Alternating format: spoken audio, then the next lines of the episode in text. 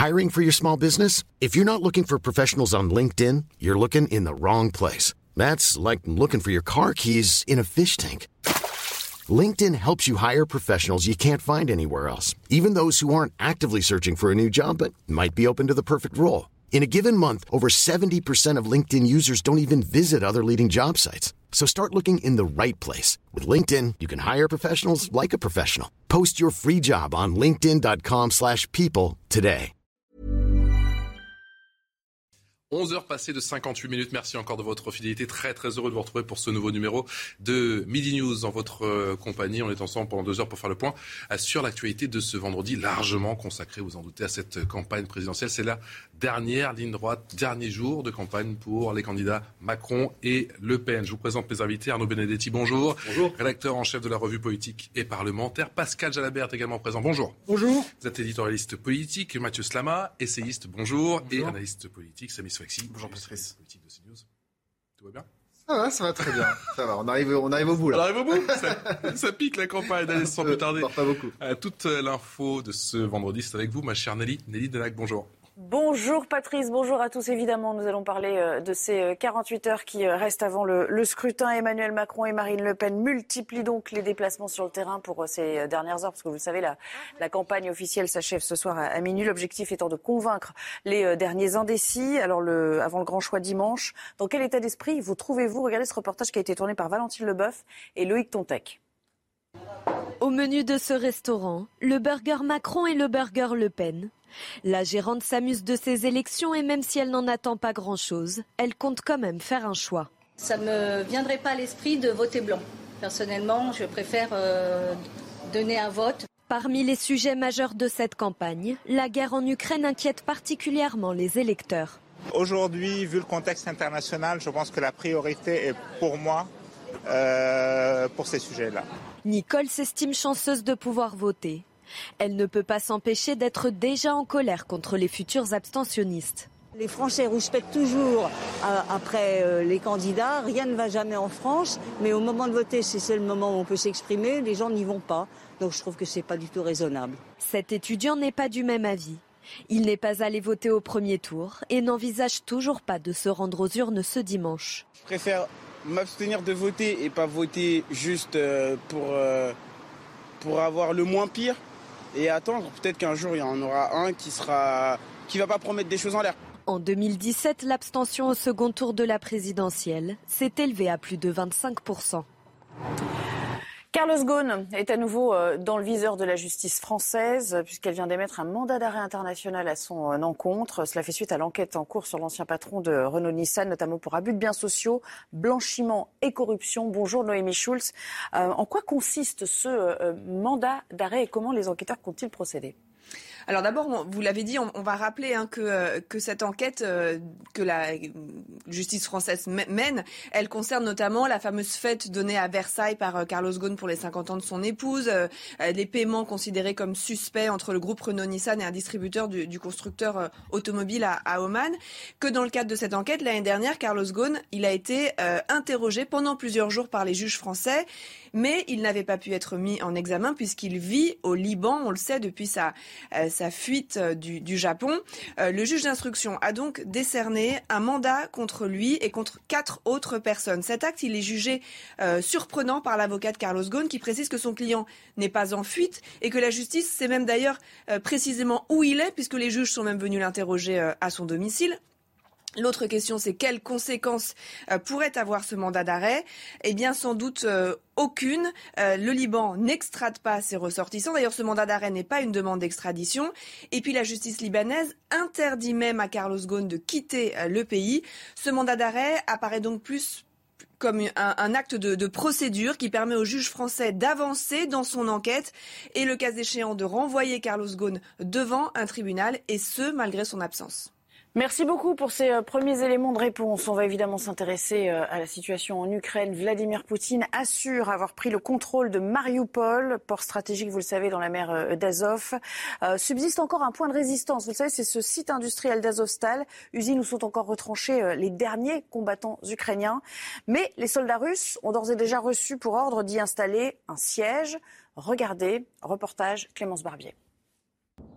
Une fumée constante s'échappe de l'usine Azovstal. L'une des plus grandes aciéries d'Europe est presque détruite. Pourtant, elle constitue la dernière poche de résistance de Mariupol. Près de 2000 militaires et 1000 civils y sont retranchés, selon les autorités. Aujourd'hui, l'évacuation des civils de Mariupol depuis l'usine Azovstal est impossible, car nous demandons un cessez-le-feu stable. Les soldats russes assiègent l'usine sur ordre de Vladimir Poutine. Une tactique pour forcer les combattants ukrainiens à se rendre, mais l'ultimatum est rejeté. Le déblocage de la ville de Mariupol est possible de plusieurs manières. L'une d'entre elles est une voie militaire. Il est nécessaire de s'y préparer et nous devons être puissants. La prise de Mariupol et de l'usine Azovstal constituerait une victoire pour le chef du Kremlin dont l'armée a accumulé les revers depuis le début de son invasion en Ukraine. Un mot de ces euh, nouveaux affrontements observés à l'esplanade des mosquées à Jérusalem entre policiers israéliens et, manifestants palestiniens. Ces derniers qui ont lancé des pierres en direction des forces de police israéliennes. Un journaliste de l'AFP euh, parle de quelques blessés, mais ces violences eh bien, s'ajoutent à celles survenues aux alentours de, de 4 heures du matin. Je vous rappelle que la semaine dernière, près de 200 personnes ont été blessées sur cette même esplanade, entraînant des tirs de roquettes par des groupes armés palestiniens. Euh, depuis la, la bande de Gaza vers l'État hébreu, l'ONU, de son côté, a fait part de sa profonde inquiétude. Voilà pour l'essentiel. Dans un instant, bien sûr, vous retrouverez Patrice Boisfer et ses invités. Ce sera le début de Midi News. Mais avant cela, un mot d'économie. On, apprend que Facebook dépense une fortune pour la protection de son fondateur, Mark Zuckerberg. Alors pourquoi sa sécurité coûte-t-elle si cher? Regardez, la chronique éco est signée Lomi Guillot aujourd'hui. La chronique éco vous est présentée par Scale, l'école de commerce qui forme vos apprentis dans toute la France. Scale, la culture des talents.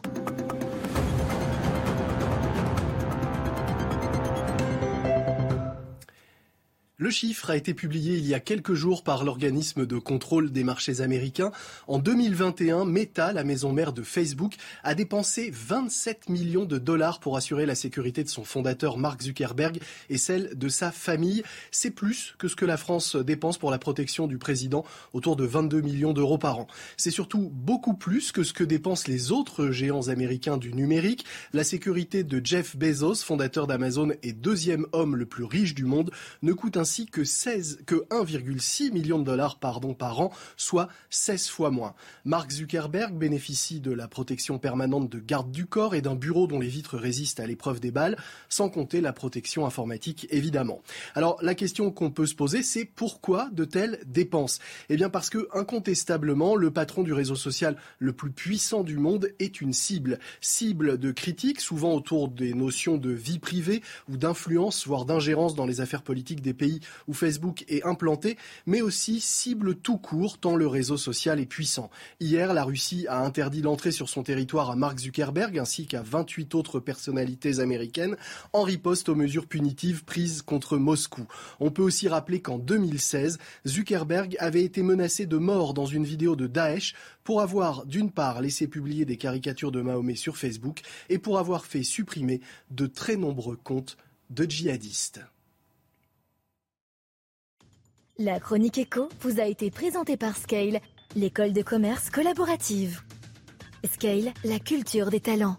Allez, place à la campagne présidentielle, la dernière ligne droite, et c'est l'heure du débat avec Arnaud Benedetti, lecteur en chef de la revue Politique et Parlementaire, Pascal Jalabert, qui est éditorialiste politique, Mathieu Slama, qui est essayiste, analyste politique, et Sami Sfaxi, bien évidemment du service politique de CNews. Marine Le Pen, invité exceptionnel, c'était ce matin de, CNews et d'Europe 1 avec euh, Sonia Mabrouk et Laurence Ferrari, la candidate du Rassemblement national qui, vous le savez, livre eh bien, ses dernières forces, hein, cette ultime bataille, très offensive hier soir en meeting à Arras, très offensive également, c'était il y a quelques minutes sur un, marché d'étapes. Étaples, ça se trouve à 5 km seulement du Touquet, c'est juste en face du Touquet.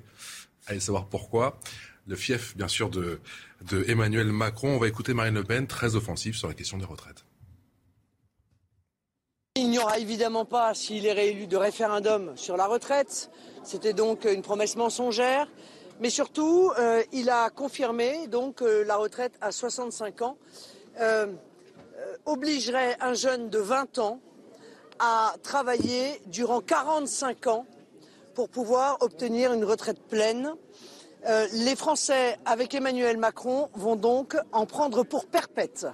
Au-delà de la punchline, Arnaud Benedetti, est-ce que c'est euh, l'angle d'attaque le plus efficace aujourd'hui dans cette dernière ligne droite pour Marine Le Pen?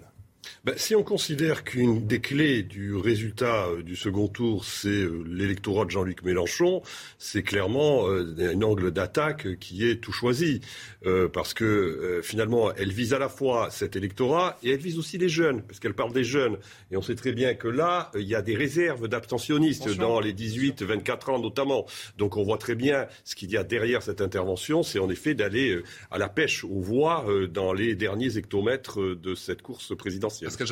Oui, le, point faible d'Emmanuel Macron pour récupérer l'électorat de, Jean-Luc Mélenchon, c'est en effet cette proposition sur les retraites qui est peut-être la, nouveauté la, plus visible de, son programme. Euh, donc euh, Jean euh, Emmanuel Macron a tout à perdre sur, sur ce terrain-là. Donc c'est normal que dans la dernière ligne droite, Marine Le Pen choisisse cet angle d'attaque. il est d'autant pour elle le, plus important qu'on a vu lors du débat qu'elle avait été mise en difficulté sur les sujets internationaux, sur les sujets régaliens et même sur ce qui avait fait sa force au premier tour, sur le pouvoir d'achat, quand Emmanuel Macron l'a renvoyé euh, dans, ses 22 mètres, comme on dit au rugby, euh, à, propos de la TVA sur l'essence. Donc, euh, du coup, elle prend cet angle d'attaque. Et oui, Emmanuel Macron a besoin des électeurs de Jean-Luc Mélenchon pour éditer un score très élevé comme en 2017. Et c'est ce point-là qui peut les crisper. Marine Le Pen, elle tape euh, là où ça fait mal avec euh, un train de retard ou pas? Euh, pas forcément. Je pense qu'elle, euh, d'abord, elle retourne en fait sur euh, le terrain, sur ce qui a fait son succès de campagne du premier tour, et elle passe sous silence quelque part sa ligne identitaire qui est très dure, du qui est encore, d'ailleurs, qui existe encore au, au, Rassemblement national, et elle retourne sur, en tout cas, le pouvoir d'achat, la candidate du pouvoir d'achat, ce récit qu'elle souhaitait installer et qu'elle a réussi à installer lors, lors du premier tour, et, et, qui a fait d'ailleurs son succès pour pour cette première partie de, de, campagne. Maintenant, c'est vrai que là, on est sur le dernier jour de, campagne. Elle, euh, elle va sur ce terrain-là. Elle va aussi, elle tire aussi euh, quelque part la ficelle de l'arrogance d'Emmanuel Macron qui a été perçue, c'est vrai, pendant le débat. Si on, on consent tous que Emmanuel Macron a dominé nettement quand même l'aspect euh, technique des réformes, ce débat, on retiendra aussi du débat ses postures, cette forme d'arrogance, et elle joue aussi là-dessus en expliquant ce matin d'ailleurs à, nos, confrères d'Europe 1 et, sur CNews d'ailleurs, eh bien que justement Emmanuel Macron, il avait montré lors de ce quinquennat-là, eh bien cette attitude, cette posture méprisante vis-à-vis des, Français. Donc elle retourne là-dessus. Je pense pas que ça renversera la table, je pense pas que ça changera les choses, mais c'est vrai que c'est plutôt malin de sa part. Mathieu Slama, Marine Le Pen, hein, sur ses terres, on peut le dire, dans le Pas-de-Calais, mais en même temps, il y a ce pied de nez, puisque effectivement, étape, ça se trouve juste en face du Touquet voilà, en plus, c'est le fief d'Emmanuel Macron. Il y a eu cette polémique. peut-être euh, il y a eu cette polémique euh, sur le et le Touquet, sur le Touquet et les éoliennes. Euh, Marine Le Pen accusant Emmanuel Macron d'avoir fait pression pour, qu'il n'y ait pas, pas un projet d'éolienne, en tout cas qu'un projet d'éolienne soit annulé au large du Touquet. Donc il y a un pied de nez à Emmanuel Macron là-dessus. Moi, je voudrais juste faire deux remarques euh, rapidement. Euh, la première chose, c'est que je pense que Marine Le Pen a fait une erreur stratégique dans la première partie de, de sa campagne de deuxième tour, c'est de faire beaucoup de conférences de presse très institutionnelles, très institutionnelles. Bah, elle voulait se présidentialiser. Voilà. Euh, mais le problème, c'est qu'elle est allée sur des terrains finalement qui n'étaient pas, euh, qui n'étaient pas favorables, comme par exemple euh, la, la, la, question internationale. Elle a fait une conférence de presse. La géopolitique. Voilà, qui a été catastrophique pour elle et qui, à mon avis, lui a fait perdre beaucoup de points dans la première partie de, de, de, cette campagne de deuxième tour. Et évidemment sur les questions régaliennes et puis le, la question du voile de l'islam, on y reviendra peut-être. Sur la géopolitique, vous pensez que ça a marqué les Français? Ah, pour moi, c'est un, un, un, boulet, un boulet de Marine Le Pen terrible, terrible pour moi. Et, et c'était justement ce qu'elle devait éviter dans ce Surtout l'emprunt russe, après le reste. Ah non, pas seulement, pas seulement. Non, non, non. C'est à la fois l'emprunt russe, c'est ses positions pro-Poutine, c'est sa son incapacité à euh, parler vraiment du drame ukrainien euh, tel qu'il a lieu. Enfin, pour moi, elle a fait un, enfin 100% au faute euh, sur cette histoire-là. Et la deuxième chose, c'est qu'on voit quelque chose d'assez amusant dans cette dernière ligne droite, comme, vous avez dit, c'est tout le monde se bat pour l'électorat de Jean-Luc Mélenchon. Alors c'est la grande bataille pour l'électorat. Bah, c'est la troisième force. Eh voilà. Et alors tout d'un coup, alors euh, les candidats euh, se découvrent une âme euh, extrêmement sociale. alors on, on, reviendra peut-être, voilà, écolo, etc. On reviendra peut-être sur Emmanuel Macron, mais qui alors se découvre une âme presque socialiste. Et c'est vrai que du coup, il y a cette espèce de, de, de, de match, de la captation de l'électorat de, gauche de Jean-Luc Mélenchon, puis aussi des abstentionnistes qui se jouent là. Mais moi, j'ai le sentiment que oui, ça va, ça va pas, euh, tout ça euh, ne va pas trop, Non, moi, je voudrais revenir sur le débat. Je ne suis pas du tout sûr.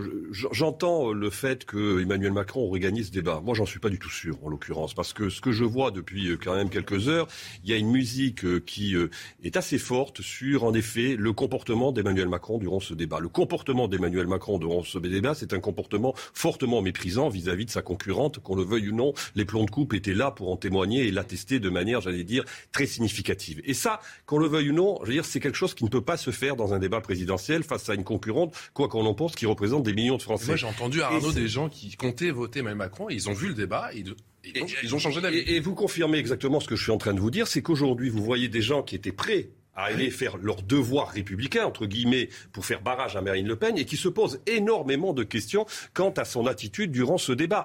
Donc je ne suis pas du tout sûr que, si vous voulez, autant le débat de 2017 avait été un échec évident pour Marine Le Pen, autant le débat de 2022, malgré la maîtrise technique euh, des dossiers euh, d'Emmanuel Macron, il y aurait beaucoup de choses à dire, parce que je trouve qu'en effet, il y avait à un moment donné des positions à enfoncer euh, vis-à-vis d'Emmanuel Macron qui étaient extrêmement importantes, et notamment il a réussi ce tour de force que pour un sortant, on ne parle pas son bilan, ni de son projet, parce qu'on n'a parlé ni du bilan d'Emmanuel Macron, ni du projet d'Emmanuel Macron. On, on, a, on, a, parlé uniquement. Non, mais ça, tactiquement, c'était très bien joué. On a parlé du bilan. On a, parlé du bilan qui n'existe pas.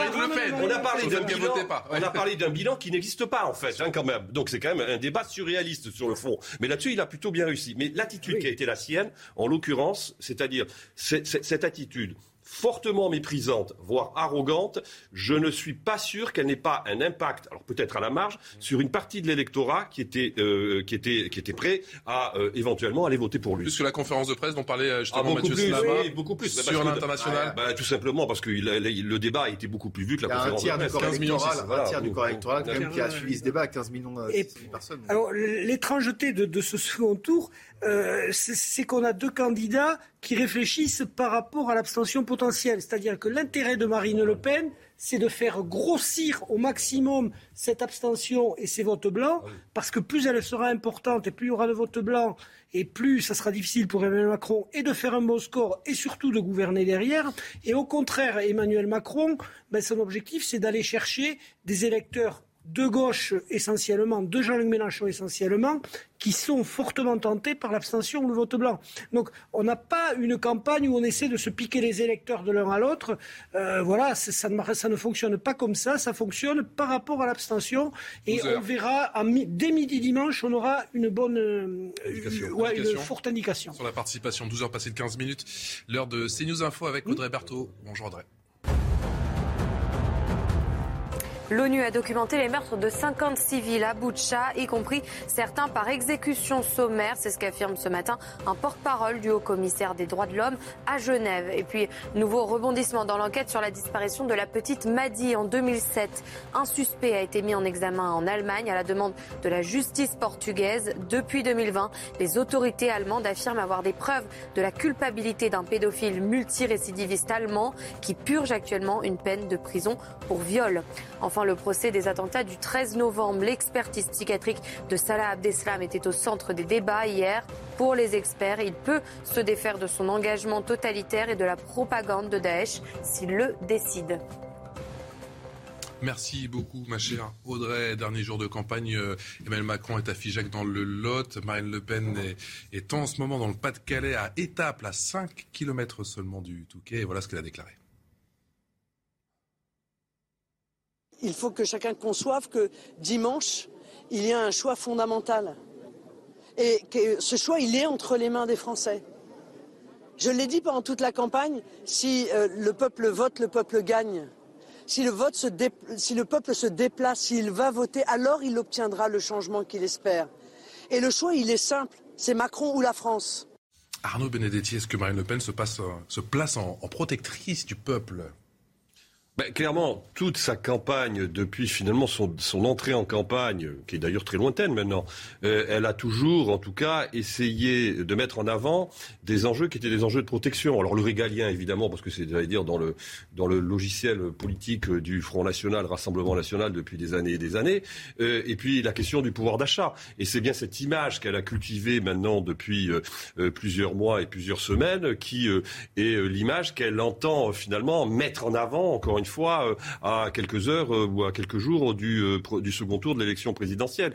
C'est vrai qu'elle revient sur le terrain après avoir essayé de se présidentialiser en tout début de, d'entre-deux tours et elle revient finalement à ce qu'elle sait faire de mieux, en l'occurrence, c'est-à-dire vraiment le contact. Et là, là-dessus, il faut reconnaître qu'elle a, une, elle a, une, forme d'efficacité, en tout cas. Oui. Bah, ce qui est intéressant, c'est que Marine Le Pen, je pense qu'elle a fait sans doute la meilleure campagne de sa vie que ce soit euh, toute élection euh, confondue. Je veux dire, au mois d'octobre, rappelez-vous. Jusqu'au second tour, on va vous dire Mathieu Slama. Oui, alors, bien sûr, mais, mais, mais elle a quand même réduit l'écart. Alors, si on s'en tient bien sûr au, sondage, elle a réussi cette, cette forme un peu de, de, de, de, de présidentiable, finalement. Elle a réussi ce, cette, normalisation. Cette normalisation. C'était un challenge pour elle. qu'elle et, et du coup, quand elle dit bah voilà, c'est peut-être sans doute ma dernière campagne. Moi, j'y crois pas vraiment. Parce que finalement, là, elle est euh, euh, presque au-dessus du plafond de verre qu'elle avait atteint euh, en, en, 2017. Donc, donc, elle, elle se dit que là, au contraire, c'est peut-être maintenant que tout va jouer. Tout va dépendre, bien sûr, du score de, de dimanche. Mais si elle est battue par Emmanuel Macron de quelques points, si on arrive à 55-45, si on arrive à, à 54-46, je veux dire, pour elle, ça veut dire qu'il y aura vraiment une dynamique. Et donc, elle, elle, ça lui permet aussi de dire, voilà, regardez la ligne nationaliste de Zemmour, c'est pas la ligne nationaliste que moi je tiens et auquel je suis attaché parce que justement je suis la candidate du peuple, je suis la candidate du pouvoir d'achat et que finalement ces deux éléments-là sont réconciliables. C'est ce qu'elle essaye d'installer et finalement elle a presque réussi à le faire. On verra dimanche, mais, mais quelque part elle fait une campagne qui est excellente en tout cas. Mathieu Slamel a cette idée chez Marine Le Pen qu'elle elle parle des Français, que euh, Emmanuel Macron parle de la France? Ouais, euh, en fait, ça va beaucoup plus loin que ça, et c'est ça qui est, qui est terrible pour moi, qui suis un opposant euh, à, farouche. voilà, farouche euh, au, Rassemblement national, mais euh, elle va beaucoup plus loin que ça, parce que oui, elle se déclare protectrice du peuple, mais elle va beaucoup plus loin. Elle dit je vais vous redonner la parole, je vais vous redonner votre voix. À travers quoi? À travers notamment le, référendum euh, et en, installant tout un discours qui consiste à dire qu'il n'est pas faux dans l'absolu, qui est fait que finalement pendant cinq ans le peuple n'a pas, eu sa parole. Et on arrive donc à une situation incroyable. Je ne sais pas si vous avez vu ce matin euh, son interview où Marine Le Pen s'est mise à donner des leçons de démocratie à Emmanuel Macron en disant notamment que The Economist a euh, euh, noté la France comme démocratie euh, défaillante, ce qui est vrai. et du coup, l'extrême droite se met désormais à donner des leçons de démocratie à, aux candidats sortants censés être centristes, démocrates, etc.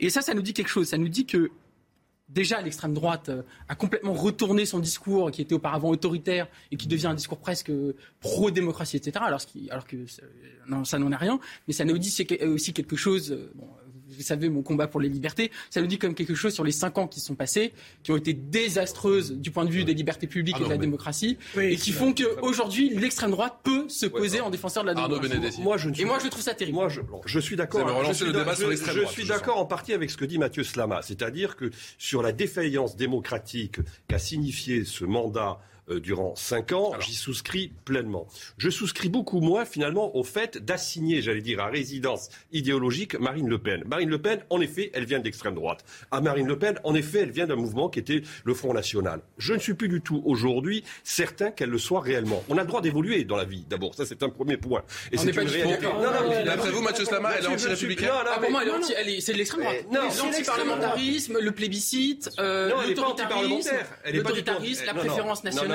Non, Mathieu. Euh, le, refus de l'état de droit, etc. Tout ça, c'est des marqueurs de Sur le droit, elle s'est disqualifiée. je ne suis pas d'accord. Sur l'antiparlementarisme, je, je, vous demande de me trouver une ligne dans, dans, laquelle vous trouvez dans le programme du Front National ou du Rassemblement National d'aujourd'hui qu'il est antiparlementaire. Ce n'est pas vrai. Ça, ce n'est pas la Sur l'état de droit, il y, a des, il y a des questions qui se posent. Ensuite, elle bénéficie, elle bénéficie de quelque chose, mais qui ne date pas d'Emmanuel Macron. C'est qu'en en fait, il y a une grande partie de nos concitoyens qui considèrent que, en effet, ils sont dépossédés de leur pouvoir. Moi, il y a quand même un événement majeur qui s'est passé en 2005. En 2005, vous avez une majorité de Français qui ont dit non au traité de constitution, au projet de traité constitutionnel européen. Ce traité, il est revenu en 2008 par la fenêtre, alors que les Français lui avaient donné un coup, un, coup, un coup de pied au derrière par la porte. Non, mais c'est la réalité. Mais qu'est-ce qu'elle dit? Elle dit notamment à travers ses propositions de référendum. Elle dit finalement il faut redonner la parole aux Français parce que cette parole, parce que cette parole, oui, enfin, on pourrait discuter parce ah, que, je veux dire, le général de Gaulle, dans ce cas-là, dans ce cas-là, alors, non, mais attendez, on va, on, on va aller jusqu'au bout de la, on va aller jusqu'au bout du raisonnement, si vous me permettez. Dans ce cas-là, on peut considérer que l'élection du président de la République au suffrage universel est un coup d'État constitutionnel, parce que vous savez très bien la polémique qui a eu lieu en 1961, où euh, le Sénat avait considéré que le, le, général de Gaulle euh, finalement violait la Constitution parce qu'il passait par l'article 11. Donc ça voudrait dire alors aujourd'hui, non, mais si on va jusqu'au bout, allons par l'absurde, allons par l'absurde. deux fois. Allons par l'absurde jusqu'au bout du raisonnement, ça veut dire que tous les présidents de la République qui ont été élus depuis 1965 l'ont été par, par, une, par, une, forme de violation de la Constitution. donc ce n'est pas possible de tenir ce raisonnement, à mon, à mon avis. Parce oui, donc, non, non, les Français, ils ont choisi en 1962 puis en 2000, lors de deux référendums, d'élire leur président au suffrage universel. Ça, c'est incontournable. Sur le traité de, de, Lisbonne, je ne suis pas d'accord.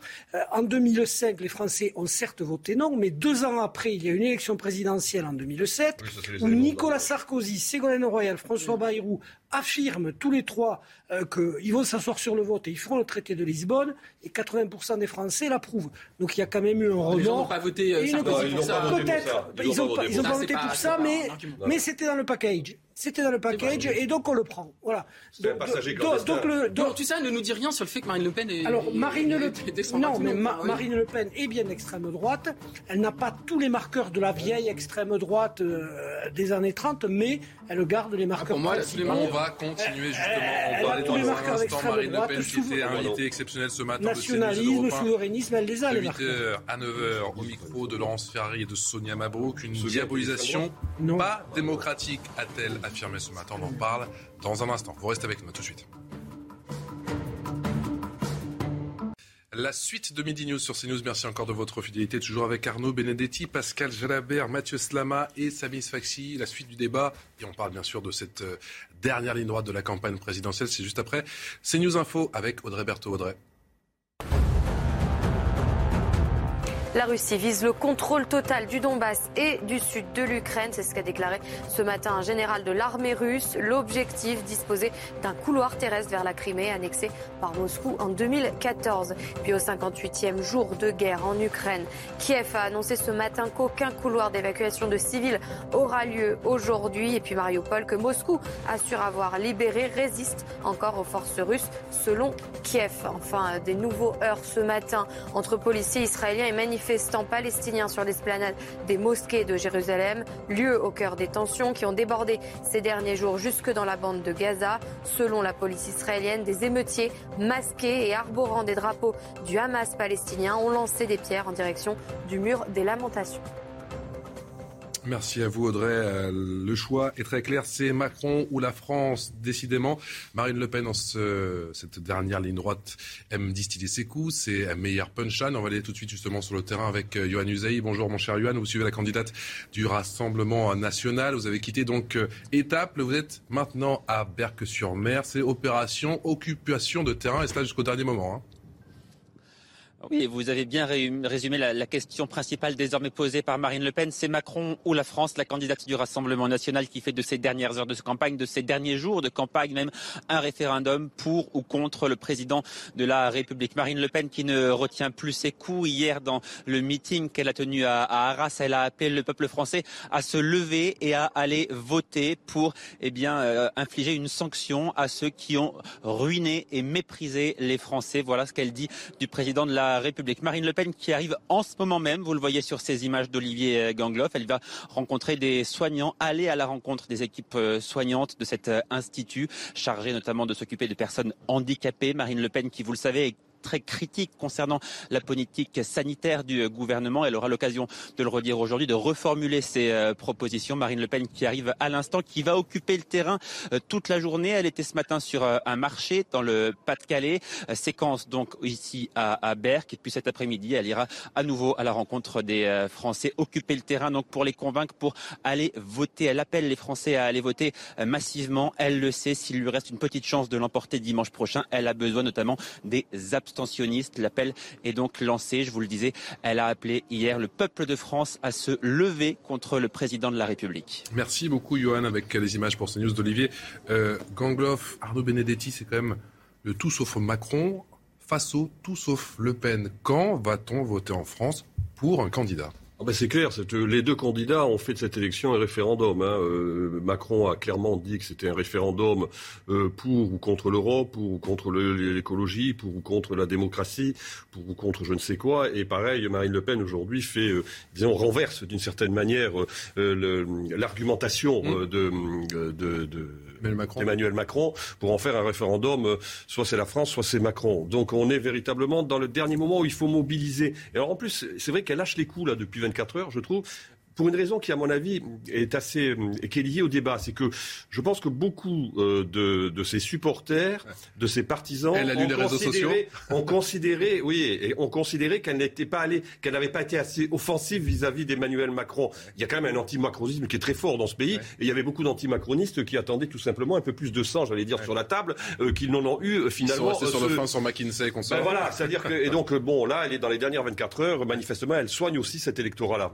Un second tour pas forcément facile pour euh, Marine Le Pen, alors qu'on a dit effectivement son, sa campagne a été euh, euh, effectivement très bonne, et cela jusqu'au début du second tour. D'après elle, la machine à diabolisation s'est tout simplement mise en marche, et cela pendant cet entre-deux tours. Écoutez, c'était ce matin sur Europe 1 et CNews au micro de Laurence Ferrari et de Sonia Mabrouk. Je ne suis pas en colère. je note, comme d'ailleurs des dizaines de millions de Français, que la tonalité a brutalement changé entre le premier et euh, le deuxième tour. C'était attendu. ah bon? Donc il, est, il est, donc il est absolument naturel que l'ensemble des médias, des institutions déclenchent la diabolisation entre, euh, après le, le premier tour.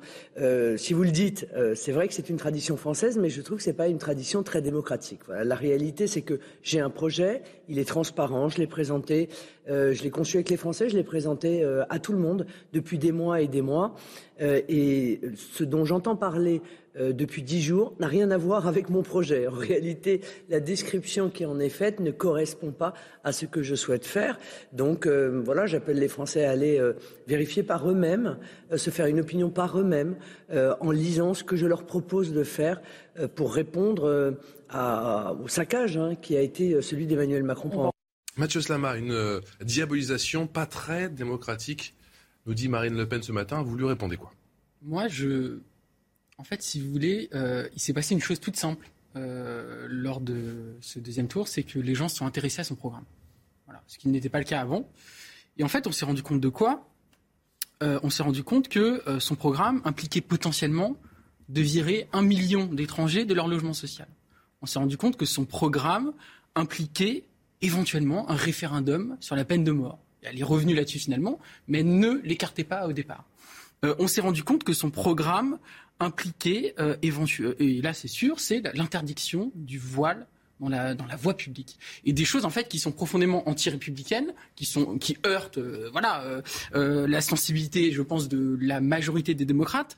Donc diabolisation en effet, puisque tout d'un coup on s'est concentré sur un programme qui est profondément anti-républicain. Donc ça c'est la première chose à dire. Donc en effet, tout d'un coup, on s'est intéressé à ce qu'était réellement Marine Le Pen derrière les chats, la stratégie de communication de la normalisation, etc. Donc ça, c'est une première chose. Mais deuxièmement, ce qui est quand même intéressant là dans. dans, cette diabolisation, elle est encore efficace aujourd'hui? Elle est. Je pense qu'elle est efficace chez certains, mais le problème, c'est qu'en face. En face, il y a aussi la diabolisation d'Emmanuel de, Macron. Et je veux juste finir là-dessus en un mot. C'est qu'en fait, il y a quelque chose d'assez fascinant qui se passe, c'est qu'au fond, il n'y a plus de front républicain aujourd'hui. C'est-à-dire qu'aujourd'hui, il y a autant un front républicain contre Marine Le Pen qu'un front républicain contre Emmanuel Macron. Et ça, quand même, ça doit nous dire quelque chose sur le fait que le candidat qui était censé être démocrate, euh, voilà, euh, qui était censé rénover nos institutions, qui était censé protéger notre État de droit, se retrouve cinq ans après à faire l'objet d'un barrage, et notamment euh, de la part de la gauche. Et ça, ça doit quand même nous dire quelque chose de la crise démocratique. Et l'abstention, à mon avis, elle sera importante, parce qu'il y a beaucoup de gens qui ne se reconnaissent ni dans l'un ni dans l'autre. Et donc pour moi, le, voilà, on a une grave crise démocratique. Pascal Jalabert, ensuite Samy Sfaxi. Oui, ce qui apparaît quand même lors de ce scrutin, c'est qu'au premier tour, les partis qui ont gouverné depuis le, début de la Ve République euh, sont minoritaires. Euh, très clairement, face au, vote euh, Le Pen, au vote Mélenchon, au vote Zemmour, au vote Dupont-Aignan. Donc, du coup, en effet, il y a un front contre ce président. Ben, qui, a donné à, beaucoup de Français des raisons de se faire détester. maintenant, ce front républicain, il existe quand même parce que vous savez, les Français, ils aiment la centralité et ils ont besoin d'être assurés, notamment l'électorat âgé. Et, dès le premier tour, on a vu que des électeurs âgés probablement de droite, puisqu'ils avaient voté Fillon hein, il y a cinq ans, allaient d'emblée vers Emmanuel Macron. Donc tout l'électorat qui au premier tour a voté écologiste, socialiste euh, ou Valérie Pécresse par atavisme, euh, par habitude, euh, celui-là, il va se reporter et il reste sensible au, discours sur le Front républicain et contre l'extrême droite. Et ça suffit, ça suffit pour donner une majorité. Alors peut-être moins large, sans doute moins large qu'en 2017, mais une majorité nette à Emmanuel Macron et ce sont des arguments qui portent sur ces électeurs-là. Samy Maxime a beaucoup parlé du débat forcément depuis, depuis deux jours, mais est-ce que ce débat, alors certains disent que Marine Le Pen l'a raté, en tout cas sur le fond, mais est-ce que cela n'a pas permis à Marine Le Pen d'une certaine manière, d'achever, de, finir cette euh, banalisation, cette normalisation? Peut-être, même si elle a été quand même euh, pris à défaut sur beaucoup de sujets, notamment les, sujets euh, techniques, elle n'est pas à l'aise quand même sur le pouvoir d'achat, sur en tout cas la technique des réformes du pouvoir d'achat. C'était quand même son thème, euh, on va dire, de prédilection de, campagne. Au bout de sept minutes, c'est vrai qu'Emmanuel Macron, qu'on l'aime ou qu'on l'aime pas, il a réussi à démonter les arguments de Marine Le Pen qui en faisait sur la TVA, sur l'augmentation des salaires, en faisait son, son, fer de lance. Maintenant, je pense moi que le barrage républicain, il, il, il existe il existe toujours. C'est vrai qu'il est sans doute moins important, mais elle, Marine Le Pen, elle essaye d'ériger une digue anti-Macron en fait. Donc c'est plus projet contre projet, c'est barrage contre barrage. Et Jean-Luc Mélenchon aussi, euh, eh bien, euh, était dans cette dans cette dynamique-là, sauf que lui, il estime qu'il faut mettre en place ce barrage dès le troisième tour pas dès le deuxième tour. En fait, au moment du, du troisième tour. Donc il y a, y a cette dynamique-là. Et, et, finalement, on voit quoi? On voit que ça fonctionne, mais ça fonctionnera sans doute pas assez. Ça va réduire l'écart encore une fois, mais, mais c'est vrai que le barrage républicain, il existe encore. Il existe.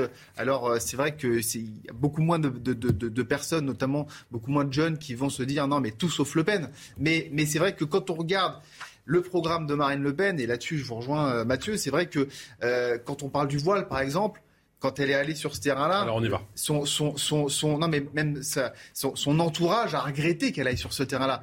Parce que quelque part, elle se disqualifie quand elle parle du voile et quand elle parle de, de cette réforme et de, ce, de cette loi qu'elle veut promulguer. C'est quelque part une rupture du pacte républicain. Et là aussi où je vous rejoins, c'est que ça, ça contredit les Français qui Alors justement, elle était invitée ce matin de CNews et d'Europe 1. Marine Le Pen qui souhaite donc interdire le voile dans l'espace public. La candidate qui a comparé le voile à la burqa. Écoutez. Est-ce qu'interdire le voile, Madame Le Pen, n'en ferait pas un signe, au contraire, de résistance et finalement n'irait pas dans le sens des plus radicaux? Ça vous fait sourire mais une Oui, je vais vous dire pourquoi ça me fait sourire, parce que j'ai l'impression de revivre et d'entendre exactement les mêmes arguments que ceux que j'avais entendus pour la burqa les mêmes, dans le débat qui a consisté à interdire la burqa, les mêmes arguments étaient développés. Ça va devenir un signe de résistance, ça va entraîner euh, la guerre civile, euh, euh, on serait le premier pays au monde à interdire la burqa. Eh bien oui, on a été le premier pays au monde à interdire la burqa. Et c'est normal, parce que la France, précisément dans son histoire, a toujours été le premier pays du monde à défendre la liberté des individus. vous en un étendard en réalité. Mais non, mais non. Donc que, que, que, encore une fois, nous soyons le premier pays euh, devrait être euh, un élément de fierté de notre part et pas un élément de, euh, complexe. Pascal Jalabert, la France, qui pourrait être le premier pays après la Turquie à, interdire le voile. Est-ce que ça vous interpelle La Turquie, la Turquie. Oui, la, Turquie, voilà, de voilà. On a changé d'époque.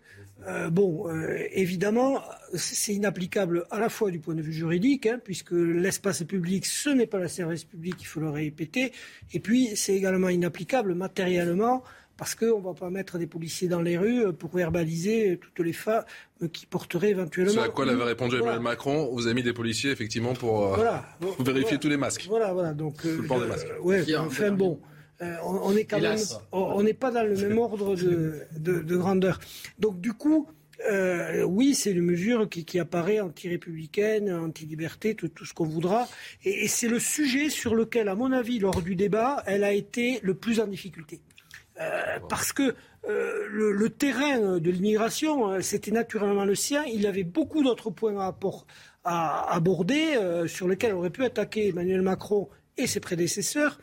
Voilà, mais là, sur le voile, elle n'est pas allée, elle, a fait le mauvais choix. Et d'ailleurs, à un moment donné, elle s'en est rendue compte parce qu'elle a dit bon, on va pas y passer. Elle a dit on va passer à un autre sujet. On, va, on va y passer la soirée. Il y a d'autres sujets importants là. Euh, Arnaud Benedetti. Oui, alors sauf, moi je, moi je module, c'est-à-dire que je pense qu'en effet c'est un sujet qui est euh, extrêmement complexe et qui euh, nécessite vraiment des débats qui sont qui soient moins clivés que ces débats que l'on a. Mais la vérité, c'est que elle a quand même besoin d'envoyer des signaux à une partie d'électorat qui est sur sa droite, qui est l'électorat d'Éric Zemmour, auquel elle a envoyé très peu de signaux quand même, faut-il le rappeler, depuis euh, finalement euh, le, le, le, le, premier tour. Donc là aussi, il faut, là, elle a une réserve de voix qui n'est pas négligeable, et il faut, il faut qu'elle puisse la nourrir. Il y a ce premier point. Deuxième point. D'accord que sur euh, dans les rédactions parisiennes qu'il y ait des débats sur le voile, mais vous regardez les sondages, clairement, vous avez une majorité de Français aujourd'hui qui est favorable à cette mesure. Et ça, c'est la réalité aussi sociologique. Alors on peut la condamner. 60% on peut condamner, on peut condamner je suis tout à fait d'accord avec vous. on peut condamner une majorité, mais il y a aussi, une, ça fait partie d'une réalité politique. Et bon, euh, clairement, euh, elle sait très bien que sur ce sujet-là, certes, elle est mise à mal peut-être aujourd'hui compte tenu, euh, en effet, de déclarations parfois contradictoires, mais qu'elle n'est pas totalement coupée du pays, même sur cette question. C'est pas un, risque inconsidéré. C'est pour ça que je pense que c'est essentiel trois, choses très rapidement. Euh, la comparaison avec la burqa n'a pas de sens parce que le burqa, c'est le, le, visage n'est plus visible. Et la loi française dit la République se vit à Il se passera avec le voile la même chose qu'avec la burqa. Il y a tout un tas de pays musulmans qui ont interdit le voile, comme la Turquie. Par La, loi française dit la, la, République se vit à visage découvert. Donc euh, l'interdiction de la burqa se justifie par le fait que le visage, on ne peut pas euh, se masquer le visage dans, dans l'espace public, etc. Alors on pourrait voir d'ailleurs des contradictions avec le port du masque à l'extérieur, mais ça c'est un autre débat que je ne poserai pas euh, euh, ici. voilà. Non, deux, choses. La première, c'est qu'il faut distinguer deux, choses. La première, c'est l'avis qu'on peut avoir personnel sur le voile. On peut considérer en effet que c'est un, un outil plus ou moins sexiste, en tout cas puritain, voilà, qui ne fait pas partie de la tradition française, etc.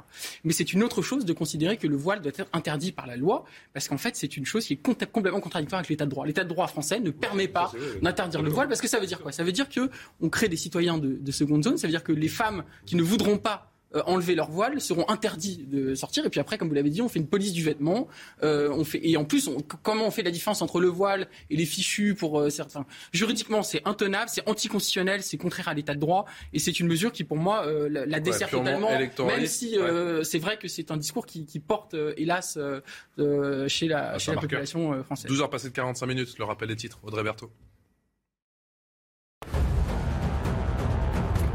Le doliprane se fait de plus en plus rare dans les pharmacies, plus précisément le doliprane 1000 grammes en gélule. Depuis plusieurs mois, la demande pour ce médicament a explosé au point de provoquer des ruptures de stock. Le Covid en serait le principal responsable. Puis à partir d'aujourd'hui, l'importation de viande issue d'animaux ayant reçu des antibiotiques de croissance sera interdite en France. L'arrêté ministériel a été pris le 21 février 2022. Les importateurs avaient donc deux mois pour se mettre en conformité. Enfin, les plumes, les paillettes et la samba de retour à Rio de Janeiro. Les défilés du carnaval commencent ce soir et demain avec ces magnifiques costumes que vous pouvez voir sur ces images après deux années de pandémie. C'est donc le retour officiel du carnaval et de la fête. Merci beaucoup Audrey pour ce magnifique rappel, effectivement, qui donnait euh, quelques sourires à, toutes ces personnes en plateau. Allez-vous allez voter ou pas ce dimanche? Eh bien, élément de réponse en plus tarder avec euh, Valentine Leboeuf et Loïc Tontaïc. Au menu de ce restaurant, le burger Macron et le burger Le Pen. La gérante s'amuse de ces élections et même si elle n'en attend pas grand-chose, elle compte quand même faire un choix. Ça ne me viendrait pas à l'esprit de voter blanc. Personnellement, je préfère euh, donner un vote. Parmi les sujets majeurs de cette campagne, la guerre en Ukraine inquiète particulièrement les électeurs.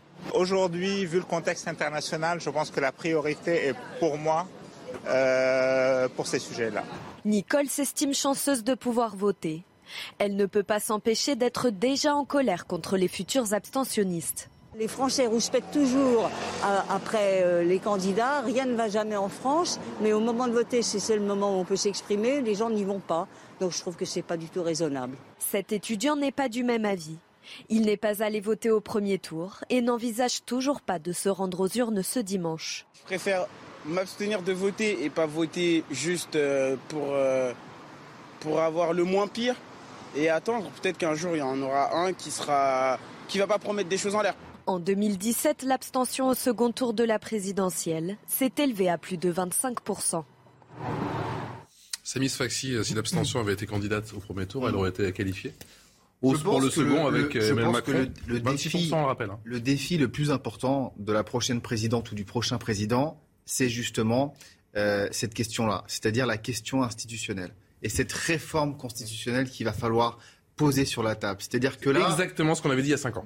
oui, mais c'est exactement ce qu'il avait promis de faire, Emmanuel Macron, mais qu'il n'a pas fait. Donc euh, voilà. Alors pour euh, ça peut s'expliquer par une succession de, de circonstances, mais là vraiment, enfin, on a tous le sentiment que ce soit dans nos différents corps de métier, que cette, cette, cette, institution mmh. arrive à bout de souffle. Mmh. Elle arrive vraiment à bout de souffle. Et donc, pour redonner justement du souffle à notre démocratie, c'est vraiment le moment là de d'aller sur ce terrain-là et euh, d'engager la question de la, de la, de la proportionnelle, la question d'un contre-pouvoir beaucoup plus important, la question aussi d'un Parlement plus fort, alors peut-être pas d'un régime ultra-parlementaire, mais d'aller vers, quelque chose qui ait vraiment du sens. Quand on voit ce jeune étudiant qui dit j'ai pas voté au premier tour et je voterai pas au deuxième tour, enfin ça, reste quand même, enfin, c'est extrêmement triste et c'est surtout et c'est surtout extrêmement inquiétant pour la suite. Ce sont les jeunes qui vont justement définir et dessiner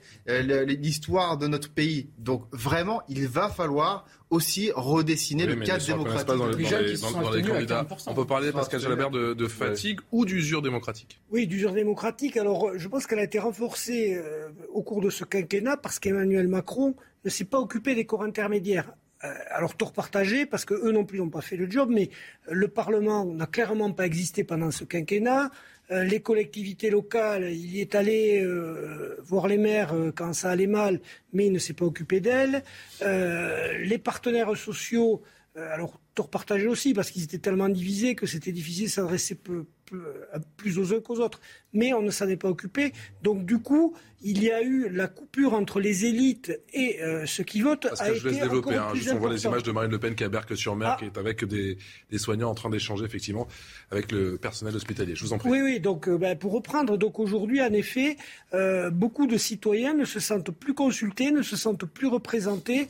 Et là, il y a une urgence à revivifier cette démocratie ça tombe bien, on a quand même des outils nouveaux qui sont des outils numériques. Euh, on a aussi euh, des possibilités euh, locales. Peut-être qu'il faut un acte de décentralisation qui soit une vraie décentralisation et non pas cette loi 3DS votée à la hâte la dernière année du quinquennat, à laquelle, à part les, diplômés en, droit public, personne n'a rien compris. Donc voilà, il faut revivifier la démocratie, déléguer au territoire, les laisser s'organiser. alors moi, c'est mon côté territoire euh, et, transition de presse régionale. Mais je crois que la France peut tendre vers un État fédéral à l'allemande ou à l'Espagne. Il faut une évolution, une révolution. Arnaud Benedetti. Bah, si vous voulez, moi, il y a deux raisons qui expliquent cette crise démocratique. La première, c'est que beaucoup de nos concitoyens, à raison, considèrent que le pouvoir n'est plus à Paris que ce n'est plus l'État-nation qui a le pouvoir et que les politiques publiques qui sont menées sont dépendantes finalement d'évolutions qui euh, sont qui passent largement au-dessus de la tête des États-nations.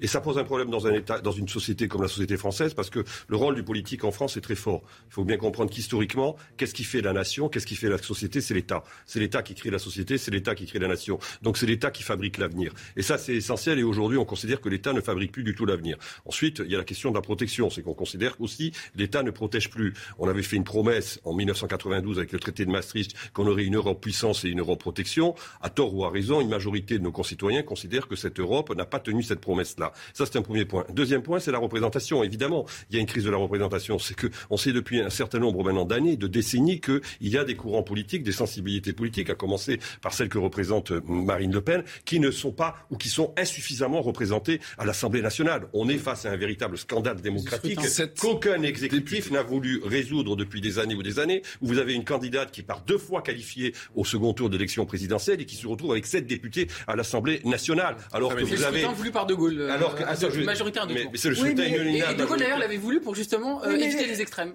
Il avait voulu, non, non, il avait voulu, non, il avait voulu pour avoir des majorités. Non, non, non, non, il avait voulu non, non. essentiellement pour avoir des majorités. De Gaulle disait, au premier tour, on vote pour, et au deuxième tour, on vote contre. Et c'était, pour De Gaulle, une volonté de d'éliminer les C'était pour avoir des majorités stables. Non, mais il y a aussi une volonté de représenter le territoire, ça serait une erreur de faire une proportionnelle intégrale. Ajouter juste une chose, vous avez dit évolution ou révolution. Alors moi, je suis un partisan de la révolution de ce point de vue-là, parce que je crois que Emmanuel Macron, Emmanuel Macron, en effet, mais Emmanuel Macron a pour moi détruit définitivement la Ve République. Je veux dire, on a vu avec Emmanuel Macron le pire de la cinquième, l'autoritarisme, le Parlement inexistant, les contre-pouvoirs qui ne fonctionnent plus, euh, et, j'en passe, et, des meilleurs. Donc je pense que, en effet, l'enjeu aujourd'hui, c'est de se dire, la cinquième, on voit ce que ça donne, on voit le pire que ce que ça peut donner avec Emmanuel Macron. Si en plus, demain, on a une cohabitation, alors là, crise de régime euh, absolument majeure. Donc pour moi, c'est la 5 République qui faut absolument. on l'a toujours dit. 97, il y avait une 97 Après, Jean-Luc Mélenchon a déclaré pour faire de l'Express euh, avec moi la cohabitation. Je crois qu'il a dit que ce serait l'enfer. Ni plus ni moins. Voilà pour cette euh, fin de première partie. On se retrouve dans un instant, une courte pause. Et vous retrouvez bien sûr les infos sur CNews. A tout de suite. 13h tout pile sur CNews. Merci encore de votre fidélité. La suite de Midi News en votre euh, compagnie. Je vous présente mes invités et on parle de ce 58e jour de guerre en Ukraine. Juste après le journal, et c'est avec Nelly. Bonjour ma chère. Rebonjour. Bonjour Patrice et bonjour à tous. Vladimir Poutine assure que son armée a pris le contrôle de Mariupol en, en Ukraine, port stratégique de la mer d'Azov, mais où subsiste encore un point de résistance. C'est ce site industriel d'Azovstal où se sont retranchés les euh, derniers euh, combattants ukrainiens. Les soldats russes ont reçu entre-temps l'ordre d'y installer un siège. Et puis dans l'actualité euh, également hors de nos frontières, euh, ces nouveaux heures à l'esplanade des mosquées à Jérusalem. De récents affrontements ont opposé les policiers israéliens à des manifestants palestiniens.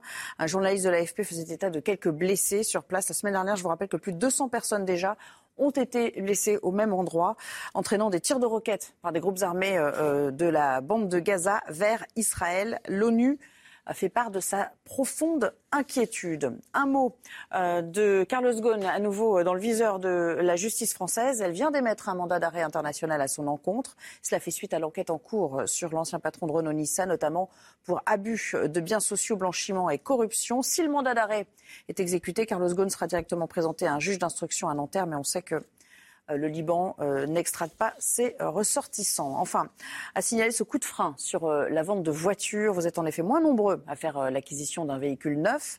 Depuis plusieurs mois, les carnets de commandes ont du mal à se remplir pour les concessionnaires. Certains préfèrent même se retourner vers les véhicules d'occasion. Alors pourquoi? Explication avec Olivier Madinier. Ce jeune couple vient finaliser l'acquisition du tout dernier 3008 Peugeot, un véhicule acheté neuf dans cette concession, des clients comme ceux-ci sont devenus assez rares. Ici comme ailleurs, la vente de véhicules neufs est en nette baisse.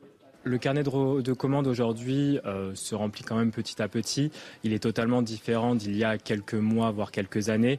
Mais on est aussi, sur une période qui est totalement différente. On a passé une pandémie assez importante. Aujourd'hui, il y a une crise internationale euh, également assez, assez importante. Donc voilà, je pense que c'est aussi normal que la clientèle soit un petit peu plus euh, réticente. Des délais de livraison très longs à cause de la pénurie de matières premières l'augmentation du coût des véhicules, autant de freins à l'achat d'une voiture neuve. Certains préfèrent alors acquérir un véhicule d'occasion immédiatement disponible. On a les personnes qui, viennent éventuellement pour du neuf, qui vont se rabattre sur de l'occasion euh, suite euh, à l'annonce des délais qui ont pu un petit peu augmenter avec le temps. Euh, et puis qui vont s'orienter sur des véhicules, oui, peu kilométrés, voilà, proches du neuf. S'offrir une voiture neuve est devenu un luxe pour beaucoup. Dans cette concession, on note un changement d'attitude des clients. Désormais, la grande majorité des voitures vendues sont financées par un système de location avec option d'achat. À suivre le débat, mais avant cela le sport et cette bonne nouvelle en rugby pour Bayonne en Pro D2. Match parfait de l'aviron bayonnais, vainqueur de Vannes, 22 à 17, et qui consolide ainsi sa deuxième place au classement. Le résumé de la rencontre.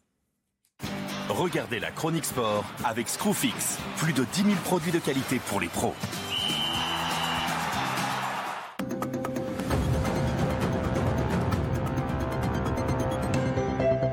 Repousser les poursuivants, simple sur le papier et compris par les baïonnais, l'aviron applique la consigne dès l'entame.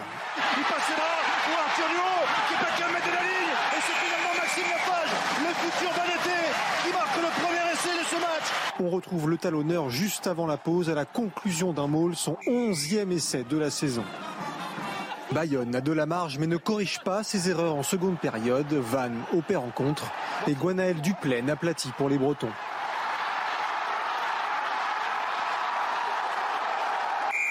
Van se rapproche avant de craquer. Encore, Rouet va à l'essai. Victoire 22-17 de Bayonne, sixième défaite d'affilée pour les Vantais. C'était la Chronique Sport avec Screwfix. Plus de 10 000 produits de qualité pour les pros. 58e jour de guerre en Ukraine. Merci encore de nous avoir euh, rejoints. On est avec Pierre Conessa, ancien haut fonctionnaire au ministère de la Défense. Merci d'être euh, avec nous. François Bernard Huyghe, qui est président de l'Observatoire stratégique de l'information et directeur de recherche à l'IRIS. Merci d'avoir accepté notre invitation. Mathieu Slama, toujours présent, essayiste et analyste politique. Et merci du service euh, politique de CNews. 58e jour de guerre en Ukraine, je vous le disais. Kiev eh bien, renonce à ouvrir des couloirs humanitaires. Ce vendredi, le sort de Mariupol est toujours aussi incertain, tandis que des milliers de personnes sont assiégées dans une usine métallurgique. On voit ça avec Clémence Barbier. Une fumée constante s'échappe de l'usine Azovstal. L'une des plus grandes aciéries d'Europe est presque détruite. Pourtant, elle constitue la dernière poche de résistance de Mariupol. Près de 2000 militaires et 1000 civils y sont retranchés, selon les autorités. Aujourd'hui, l'évacuation des civils de Mariupol depuis l'usine Azovstal est impossible, car nous demandons un cessez-le-feu stable. Les soldats russes assiègent l'usine sur ordre de Vladimir Poutine. Une tactique pour forcer les combattants ukrainiens à se rendre, mais l'ultimatum est rejeté. Le déblocage de la ville de Mariupol est possible de plusieurs manières. L'une d'entre elles est une voie militaire. Il est nécessaire de s'y préparer et nous devons être puissants. La prise de Mariupol et de l'usine Azovstal constituerait une victoire pour le chef du Kremlin, dont l'armée a accumulé les revers depuis le début de son invasion en Ukraine. Euh, Pierre Conassa, que vous inspire cette euh, séquence dans cette euh, usine métallurgique? Est-ce que c'est le symbole de cette résistance, si je peux dire, à l'ukrainienne? Oui, je crois que ça reproduit ce qu'on a connu dans d'autres villes d'Ukraine. je crois que la dernière phrase de votre commentaire était assez juste. Poutine est obligé d'en rabattre. L'offensive éclair du début a finalement tourné à l'échec et donc il a rabattu tout son, son dispositif militaire pour consolider, si vous voulez, le, la conquête du Donbass et de Donetsk et évidemment euh, le littoral de la, de la mer d'Azov. Mhm. Il faut qu'il annonce une victoire, ne serait-ce que pour ensuite pouvoir dire qu'il est un homme de paix et qu'il est prêt à des négociations. Donc euh, je crois que c'est une, c'est une, stratégie militaire de repli. Euh, j'espère que ça va se traduire par une proposition de négociation réelle et de paix, mais j'ai quelques doutes sur le Vous avez quelques doutes? Vous êtes pessimiste aujourd'hui? Moi, je suis comme tous les gens qui commandent sur Poutine, je l'ai jamais rencontré. Donc, euh, je peux vous dire ce que je penserais être rationnel si j'étais à sa place, mais mm.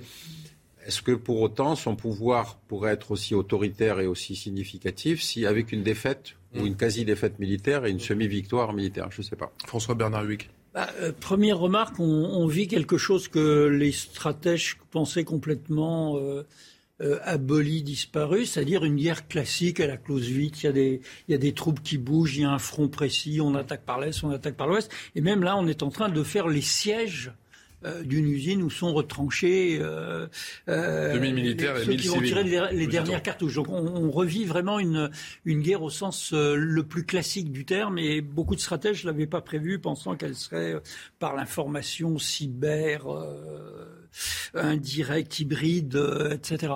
la deuxième remarque, bah, je suis d'accord avec mon, mon camarade, en effet, l'armée russe a besoin, premièrement, me semble-t-il, stratégiquement, euh, elle pousse par l'est. je suis pas stratège, mais je regarde les cartes. Quoi. Elle pousse par l'est et elle, elle, va vers le sud. Et le, contrôle de la mer d'Azov serait évidemment euh, un grand atout euh, stratégique.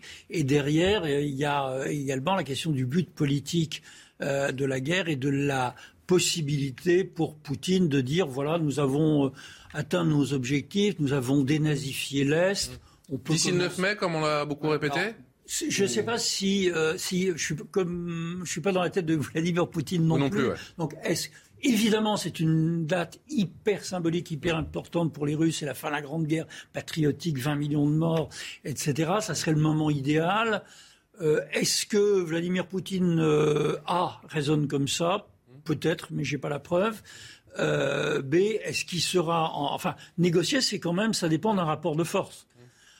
Personne ne pense que les troupes ukrainiennes vont aller à Moscou. Personne ne pense que les, tanks russes, j'allais dire soviétiques, euh, vont filer jusqu'à Strasbourg. Donc il y a un moment où il faudra négocier euh, et personne n'envisage de, prendre l'immense plaine ukrainienne. Donc la, négociation semble la solution rationnelle en fonction d'un rapport de force. Mais voilà. Mariupol, ce serait ce serait euh, bien sûr un, trophée. Ce serait, à défaut d'Odessa, ce serait un trophée pour Vladimir Poutine qui a, on le sait, besoin d'une victoire. Il faut le côté Blitzkrieg n'a clairement pas fonctionné. Et puis il faut écouter tout simplement ce que déclarent les, généraux euh, russes. Euh, hier, le général Minkayev a quand même dit que l'objectif mmh. de la Russie, c'était un contrôle total Donbass et un contrôle total du sud de l'Ukraine. Alors est-ce que le sud de l'Ukraine, ça va jusqu'à Odessa? Est-ce que mm. voilà, c'est euh, assez euh, ah, ils aimeraient bien Est-ce que bon, voilà, ça c'est la question qu'on peut se poser. La question qu'on peut se poser aussi, c'est, je suis d'accord avec Pierre Conessa, euh, Vladimir Poutine, personne n'est capable de lire dans, dans, dans, sa tête, mais juste on observe.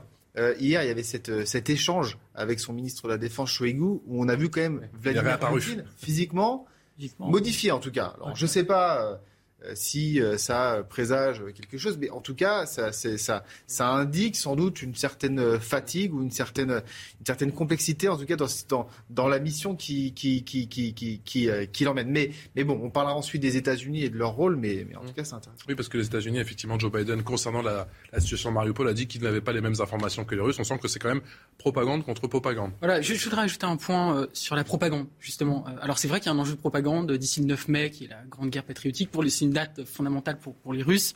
Et je pense que Vladimir Poutine verrait d'un bon oeil de pouvoir présenter à son peuple une victoire, euh, enfin si on peut appeler ça victoire, mais je vais y revenir, euh, en Ukraine. Euh, moi, il y a quelque chose qui m'écœure profondément dans, dans, dans, ce qui se passe à Mariupol.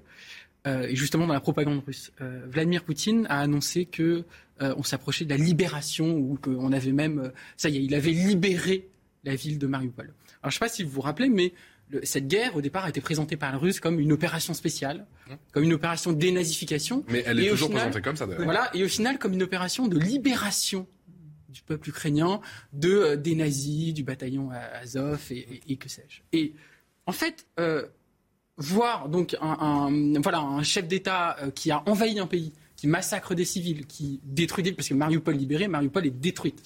il faut voir les images qui sont absolument, absolument effroyables. Et de voir euh, la Russie qui se... Qui, et Poutine qui dit qu'il a libéré Mariupol, alors qu'en fait, ce qu'il n'a fait, c'est la détruire cette ville. Je trouve que ça dit beaucoup de choses sur la propagande russe et sur la manière dont euh, enfin, euh, une vérité euh, chez les Russes devient, enfin, un mensonge devient une vérité. Enfin, et ça, c'est quand même quelque chose qui, qui doit beaucoup nous, vous avez, nous, marquer. Vous avez raison, mais les dernières guerres qui ont été faites, y compris par l'Occident, étaient en principe pour libérer les peuples qu'on bombarde. mais ça, c'est du, c'est du whataboutisme, ça. Je suis d'accord avec vous, mais là, on parle de Vous voyez, on parle de l'Ukraine. Cette, cette crise du Donbass et du Donetsk, si vous voulez, pose un problème de droit international vis-à-vis duquel il va falloir se, se pencher? Oui, se pencher puis trouver une ligne de conduite. Les États fédéraux créés soit après 1918, soit après 45, enfin en 1917 pour les URSS sont tous éclatés. C'est-à-dire que le principe du fédéralisme pour réunir des peuples différents, si vous voulez, c'est traduit par pour la Yougoslavie par la constitution de cet État nouveau, par l'URSS par 15 mois. Et donc il reste partout des séquelles de population soit russe pour l'URSS, soit, rappelez-vous, serbe à l'époque de la guerre en Serbie. C'est-à-dire qu'aujourd'hui, on est coincé entre deux principes du droit international, qui sont le droit des peuples à disposer d'eux-mêmes et le principe du respect de l'intégrité des territoires.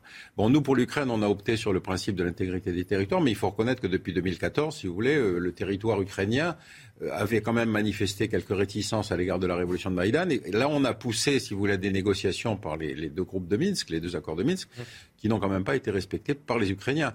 Les 14 000 morts qui se sont passés sur la frontière, si vous voulez, ne sont pas tous des Ukrainiens. Ce sont aussi beaucoup des habitants du, du Donbass et du Donetsk. Donc, il y a un moment où il faut que la communauté internationale, si vous voulez, cesse de prendre position pour rester sur des principes, parce que c'est le seul moyen de rétablir une paix un peu, un peu paisible.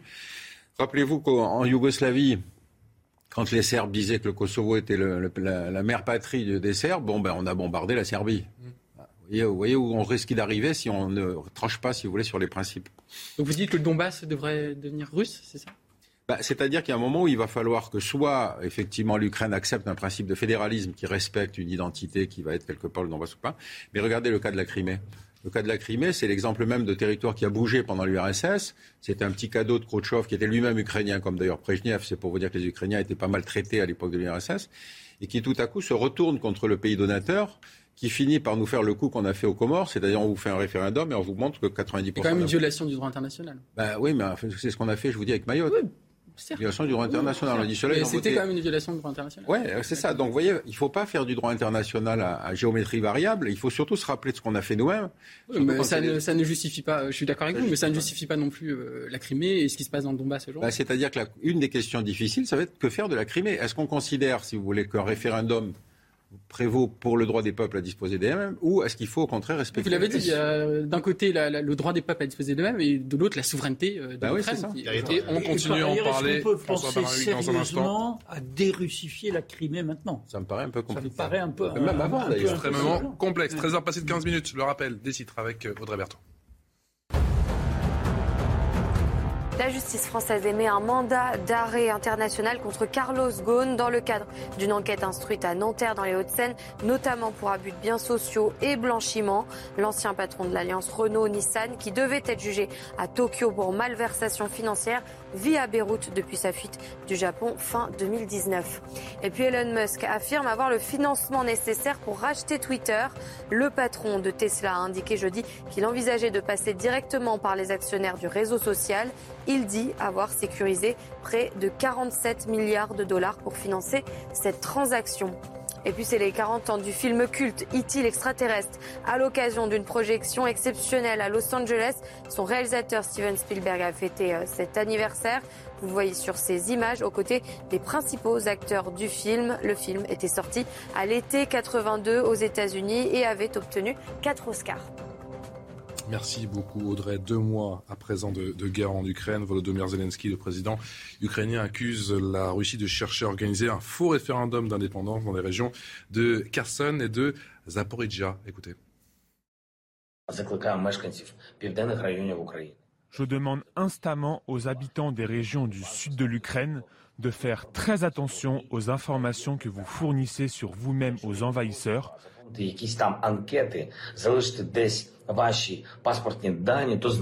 S'ils vous demandent de remplir des formulaires, ne donnez pas les informations de votre passeport.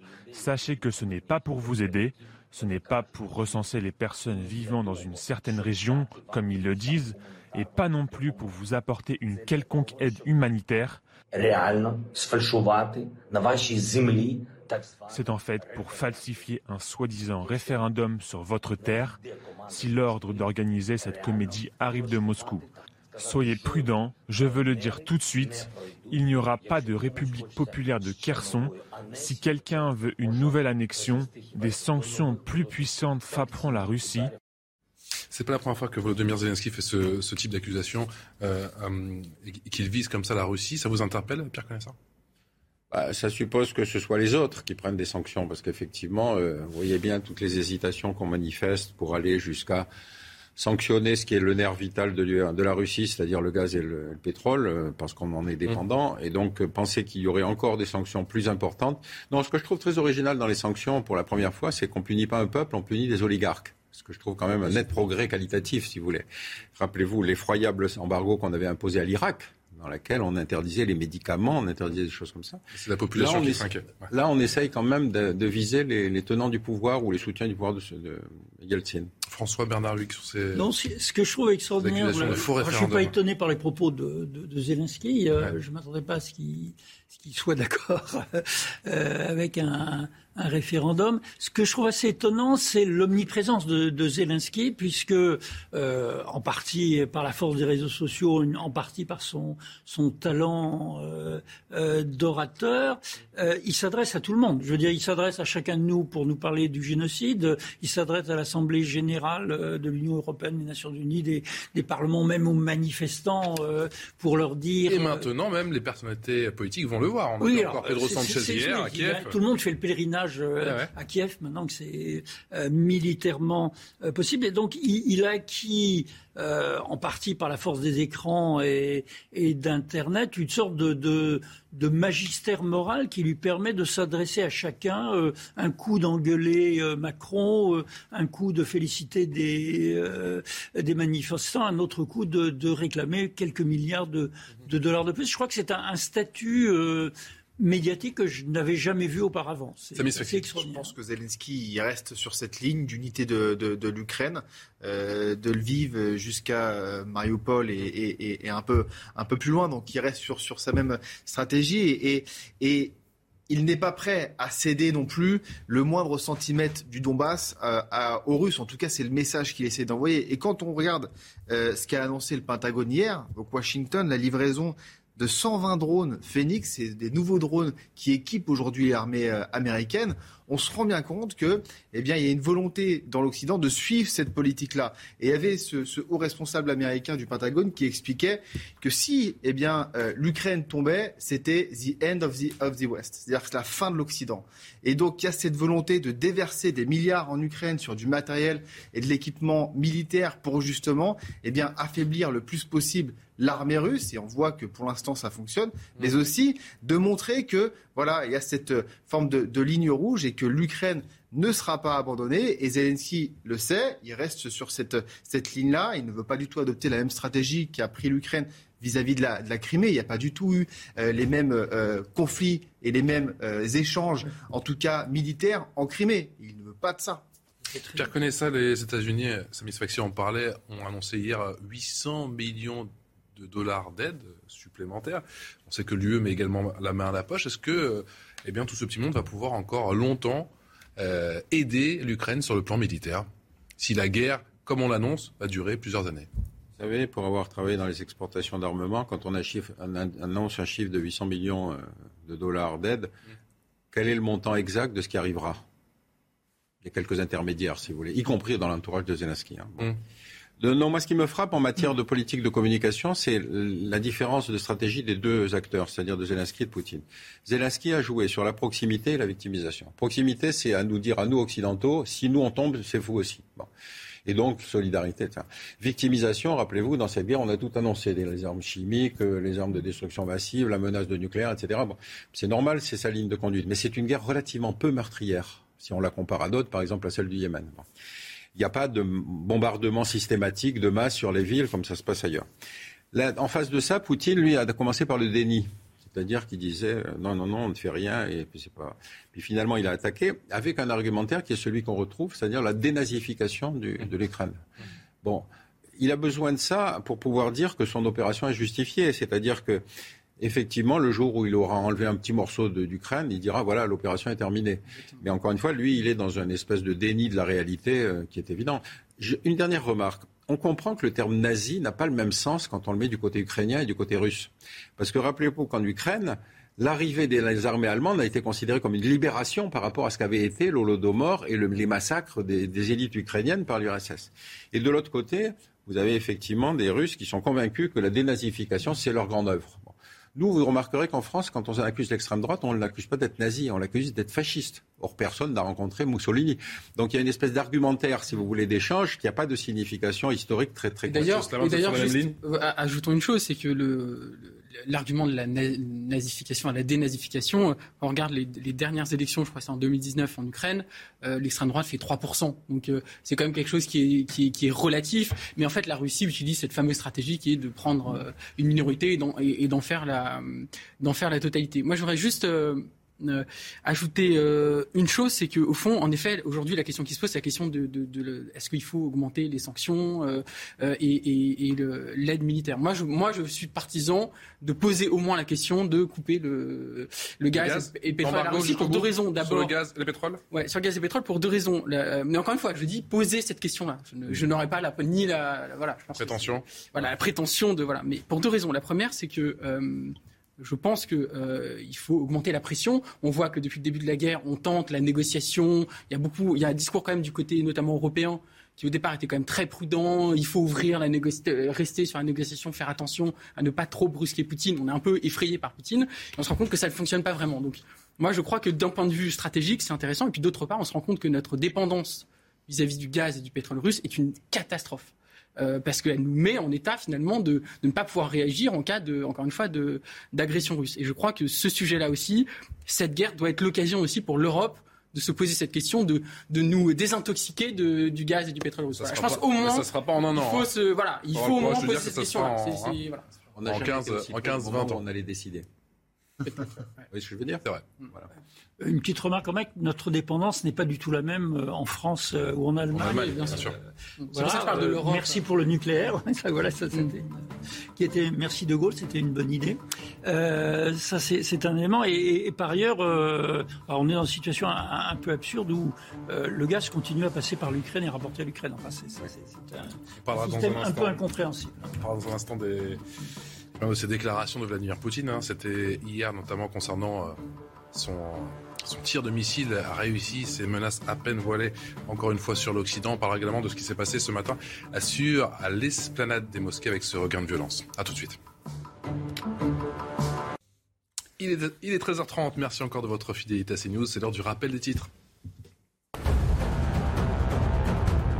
Des nouveaux heures ce matin entre policiers israéliens et manifestants palestiniens sur l'esplanade des mosquées de Jérusalem, lieu au cœur des tensions qui ont débordé ces derniers jours jusque dans la bande de Gaza. Puis l'armée française a filmé avec un drone des images montrant des mercenaires russes en train d'enterrer des corps près de la base de Gossi dans le nord-est du pays, dans le but, selon elle, d'accuser les Français d'avoir laissé un charnier derrière eux. Enfin, l'OMS recommande fortement l'antiviral du groupe pharmaceutique Pfizer pour les patients à risque. Pour les experts de l'OMS, la combinaison commercialisée sous le nom de Paxlovid est le médicament de choix pour les patients non vaccinés, âgés ou immunodéprimés, même si l'OMS continue de prôner la vaccination en premier lieu. Audrey Berthaud, merci à vous. On est toujours avec Pierre Conessa, qui est ancien haut fonctionnaire au ministère de la Défense, François Bernard Lui, qui est président de l'Observatoire stratégique de l'information et directeur de recherche à l'IRIS, Mathieu Salma, qui est essayiste et analyste politique, et Sémis Faxi, journaliste au service politique de euh, CNews. On parlait de ce 58e jour de guerre en, Ukraine. La Russie dit avoir réussi un premier tir d'essai de son missile balistique intercontinental euh, Sarma, surnommé Satan 2. Sa capacité de destruction serait totalement démesurée, puissance de feu et puissance des mots. Il n'y aura pas d'équivalent dans le monde pendant longtemps. Cette arme, vraiment unique, renforcera le potentiel militaire de nos forces armées, assurera de manière fiable la sécurité de la Russie contre les menaces extérieures et fera réfléchir à deux fois ceux qui, dans le feu de l'action frénétique, rhétorique agressive, tentent de menacer notre pays. François Bernard Huyghe, est-ce que Vladimir Poutine euh, joue à nous faire peur? Ah, il joue à nous faire peur ou il joue peut-être à, rassurer les Russes, hein, qui ont un point de vue très différent sur cette, euh, sur cette question. Après la séquence euh, Moskva euh, alors euh, oui, après la, séquence, je veux dire, ça c'est quand même une humiliation euh, symbolique assez assez étonnante. donc il me semble que de temps en temps, il y a des petits signaux sur les capacités, le, coup des, missiles hypersoniques envoyés pour faire une, démonstration. Je pense un grand intérêt militaire. Il y a effectivement cette volonté de, de montrer qu'il y a euh, qui sont très avancés dans les, les dans les technologies euh, euh, militaires. Euh, même si sur des technologies plus anciennes, genre euh, bataille de chars ou bataille d'artillerie, ils n'ont pas remporté, pour dire le moins, les succès auxquels ils pouvaient s'attendre vu la dimension de leur armée. Voilà. Pierre connaît ça. Ah, ça fera réfléchir à deux fois ceux qui essaient de menacer notre pays avec une rhétorique déchaînée et agressive. Oui, mais je crois que c'est tout à fait le contrepoint de l'échec de l'armée conventionnelle. Regardez aujourd'hui combien on s'interroge sur les valeurs opérationnelles de l'armée russe, héritière de l'armée soviétique, qu'on a présenté pendant toute l'époque de la guerre froide comme une espèce de monstre parfait. Castoriadis disait que c'était le seul secteur de l'économie soviétique qui marchait. Et puis tous ces gens-là sont été battus par des combattants dépenaillés d'Afghanistan, en neuf ans, il n'avait pas terminé, il n'avait pas réussi à occuper l'Afghanistan. Ensuite, il se retrouve dans d'autres circonstances, où, et en particulier cette guerre en Ukraine, où on s'aperçoit qu'ils ont toutes les difficultés qu'une armée moderne conventionnelle ne devrait pas avoir. Donc, euh, évidemment, quand on est dans le complexe militaro-industriel, il vaut mieux que l'ennemi soit présenté comme diabolique et très fort. Hein, ça permet d'entretenir les budgets.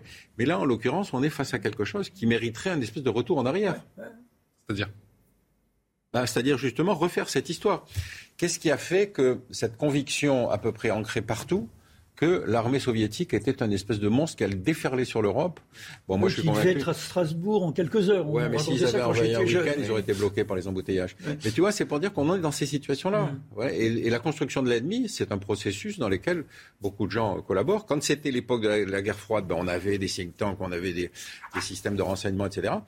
Mais fondamentalement, aujourd'hui, on a des, des individus libres des complexes militaires ou intellectuels qui vous expliquent qu'il faut aller faire la guerre là-bas et pas là-bas. Mathieu Samat, vous prenez ces, ces pas tout à fait d'accord euh, euh, avec ça. Je veux juste me baser sur l'analyse des discours de, de Poutine. Hein. Je ne me permettrai pas d'aller sur votre terrain euh, géostratégique, mais l'ennemi, vous savez, c'est je crois que c'est Karl Schmitt qui disait euh, c'est l'ennemi qui vous désigne et, voilà. Bon, Poutine désigne l'Occident comme ennemi depuis un certain temps maintenant. Moi, je pense que l'ennemi est la réponse à votre propre question. Voilà, c'est ça, exactement. Et euh, du coup, euh, si vous voulez, quand vous voyez depuis le début de la guerre, qu'est-ce que fait Vladimir Poutine? Il utilise la, la, menace en fait.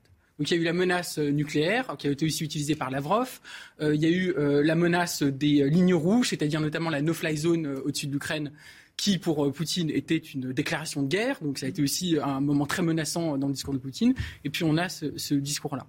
Euh, en fait, moi je crois que si on est d'un point de vue un peu psychologique, Vladimir Poutine, euh, je pense, c'est quelqu'un qui est persuadé que l'Occident et l'Europe en particulier est effrayé par lui effrayé par la Russie et euh, finalement euh, n'ira pas plus loin parce qu'il tient un discours extrêmement menaçant vis-à-vis de l'Europe. Et moi, je, vois ça plutôt de sa part comme une stratégie de guerre, hein, rhétorique de guerre, pour menacer l'Europe et l'Occident, de dire attention, si vous, allez trop loin, on a euh, la capacité pour vous faire la guerre et pour vous faire la guerre de manière destructrice. En tout cas, Poutine est persuadé que l'Occident l'a choisi comme ennemi. Ça, c'est pas, pas gagné pour la désescalade en tout cas. Non, mais on a l'impression, on a l'impression qu'il y a un décalage en fait entre ce que, euh, en tout cas, le matériel militaire qui nous est présenté par euh, par l'armée russe et par euh, Vladimir Poutine et la façon dont les opérations sont conduites sur le terrain et la façon aussi dont l'armée russe s'embrobe un peu dans, le, dans, le Donbass. Donc il y a ce décalage qui est aussi un peu incompréhensible pour nous et pour euh, les spectateurs que, que, nous sommes.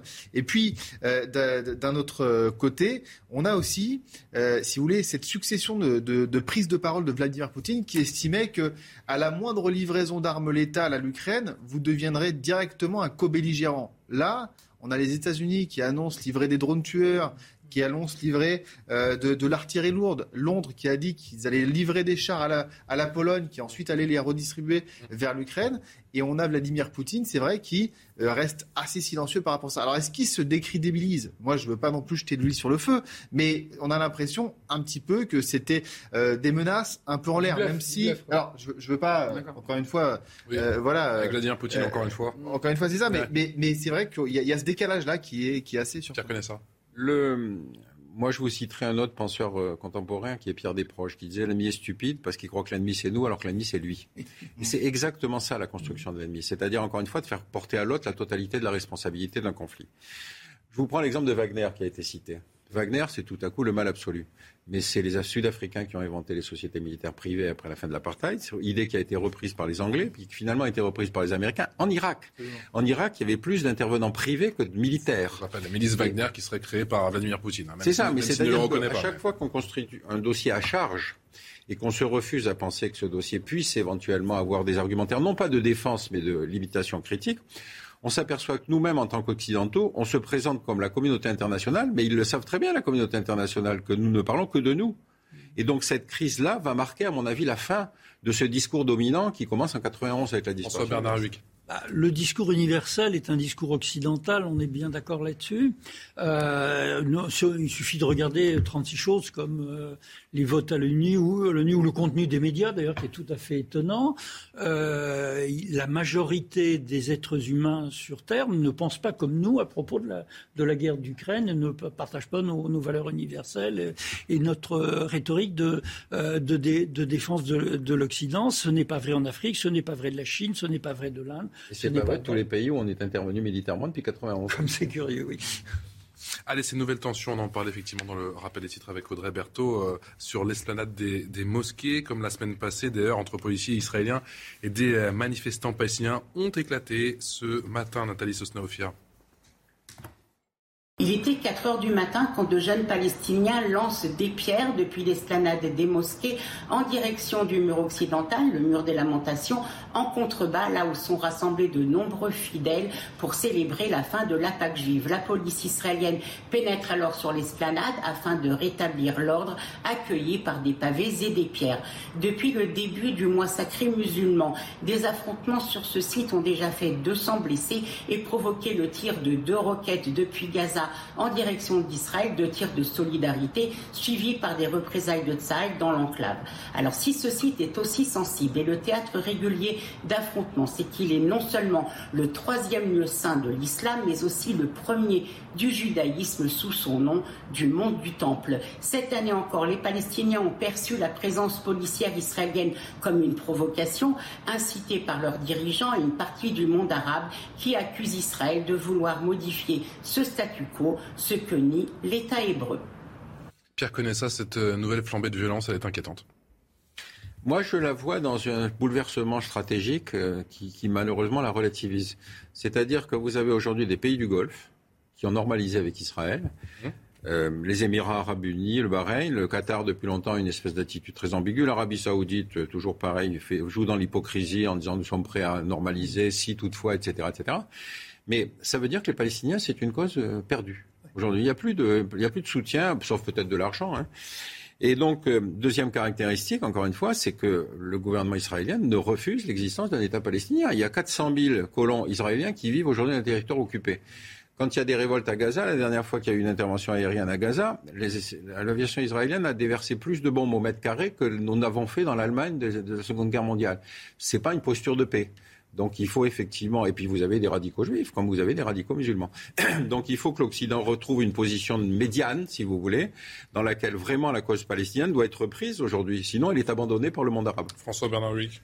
Ah, euh, je ne sais pas quoi dire sinon que ce truc est, semble totalement sans, solution On parlait de, désigner l'ennemi, mais là, en l'occurrence, c'est aussi Dieu qui vous désigne euh, votre ennemi, en ce sens que l'esplanade des, euh, mosquées. est le troisième lieu saint de, l'islam, l'endroit où euh, le plus lointain où a été Mahomet. Et en dessous, il y a les restes du temple pour les juifs. Donc, depuis des années, on sait que pour une offense symbolique, par exemple, un juif qui va prier à certaines heures ou euh, euh, qui viendra à certaines heures, etc. Ou inversement euh, pour un Palestinien qui, pour une, offense que chacun estime être une offense à, Dieu, ça peut repartir. Très honnêtement, je ne vois, il y, a, un statu quo disant que les juifs pieux peuvent venir en n'en faisant pas trop à certaines heures, qui peuvent aller au mur des lamentations, etc. Mais je, je ne je ne vois pas comment ce mécanisme totalement infernal ne, peut pas exploser de temps en temps. Voilà, c'est impossible d'enrayer cette, euh, cette montée bah, de violence. Mais ça aussi, certains D'abord, il faut, faut recontextualiser. Je pense que ces, euh, ces heures aussi interviennent parce qu'il y a une concomitance d'événements. Il y a le, le euh, mois du Ramadan qui intervient en même temps que justement la Pâque juive. La, Pâque juive. Donc ça, c'est un, un premier élément. Euh, le deuxième élément, c'est que l'esplanade des mosquées, ça a toujours été euh, quelque part, eh bien justement, euh, un, moment, en tout cas un endroit de, cristallisation. on rappelle que la deuxième intifada, celle de 2000, elle était, elle avait commencé après qu'Ariel Sharon, le premier ministre israélien de l'époque, s'était rendu sur sur cette esplanade des mosquées. Donc on, sait en tout cas que, eh bien, la, les, conflits et, les échanges nourris et, les, et quelque part aussi, je veux dire, la deuxième intifada, il y a eu 2000 morts euh, du côté palestinien, il y a eu 300 euh, Israéliens qui ont été aussi euh, tués, mais on sait que ça peut partir d'ici. C'est pour ça qu'il y a une vigilance particulière aujourd'hui autour de, de, ce qui se passe là-bas. Maintenant, je rejoins Pierre Conessa, c'est vrai que l'attitude des, des, des, pays du Golfe et aussi, je crois, du, du Maroc, si je ne dis pas de, de, bêtises, eh bien, a changé la donne vis-à-vis -vis de, la Palestine enfin vis-à-vis en tout cas des Palestiniens. Allez, direction Wesson à présent, et toute une ville qui est véritablement sous le choc après une rixe. Ça s'est passé à, à Longjumeau, devant un lycée ce mercredi. Quatre euh, jeunes hommes interpellés, un mineur de 15 ans, entre la vie et la mort. Rogine Delfour, Alice Chomy. Au lycée Jean Perrin de Longjumeau, un seul sujet anime les conversations. La rixe de mercredi entre deux bandes rivales. Au début, en fait, euh, ça s'est euh, juste bagarré. Et bah après, bah, ça l'a planté et on n'a pas vu directement se faire planter. Au début, j'étais choquée. Maintenant, je sais pas. On ressent de la haine un peu. Hein. Poignarder quelqu'un, c'est grave quand même. J'étais déjà au stade et après, je suis arrivé et du coup, j'ai vu ça et j'ai fait, genre, j'ai couru vers le stade, genre, j'ai eu peur. Une bagarre d'une extrême brutalité selon ce syndicat de police. Vers 17h30, euh, il y a eu un affrontement entre 30 individus, deux bandes rivales a priori, une de Chili Mazarin et une de Longjumeau qui se sont affrontés.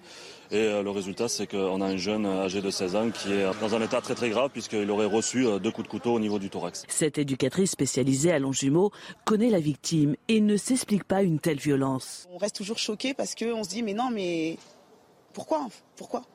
Parce qu'il est calme, parce qu'il est respectueux, parce qu'il est scolarisé euh, parce qu'il n'a pas le profil type du jeune qui va être se retrouver dans ce genre de situation.